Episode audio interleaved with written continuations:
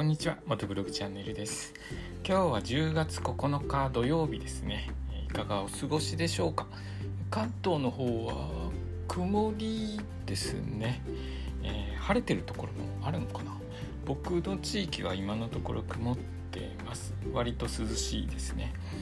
で関東の方地震おとといあったんですけれどもえっと、地震の影響をまだ受けている地域の方いらっしゃいますかね、え、引き続き余震等ある可能性がありますので、え、注意をして生活してくださいね。僕は昨日あのコストコの方にバイク用のオイルを買いに行ったんですけれども 残念ながら、えー、お目当てのオイルがなくってえー、そのまま帰ってきました。でコストコ行った時ですねあの平日だったんですけれどもえー、っとすごい混んでて地震の影響なのかトイレットペーパーを買う人ですね。あと水もなかったですね。水もあの人気のあるやつは売り切れちゃっててトイレットペーパーも随分と売れてましたね。やっぱり災害とかがあるとあの買っておこうっていう気持ちが強くなるんでしょうね。え僕は特にあのそういうものを買わないでそのまま帰っちゃいましたけれども。平日なのに昨日は混んでいました。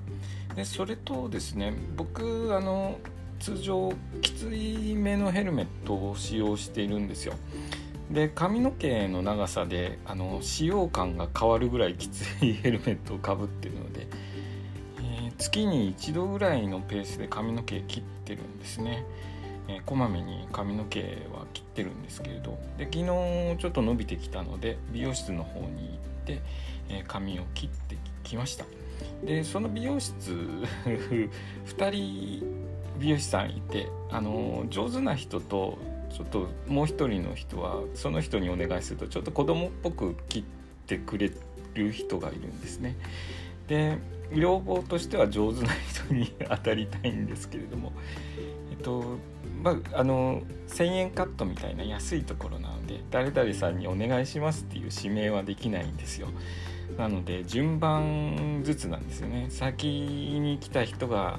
順番で切っていただくっていう形なんですけれども。順番的に僕は子供っぽいカットをしてくれる人に当たる感じになってたんですけれども。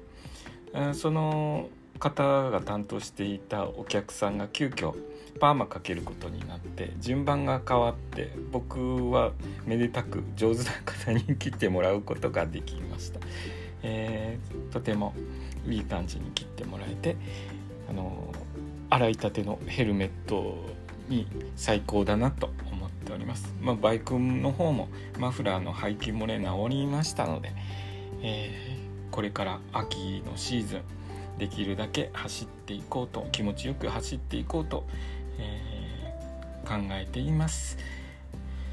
えーと、今日明日土日お休みの方多くいらっしゃると思いますけれどもちょっと地震のあった地域は余震がある恐れがありますので少し注意をした上で、えー、お出かけをして楽しんでくださいね、えー、今日の放送もお聴きくださりありがとうございました。それではまた明日。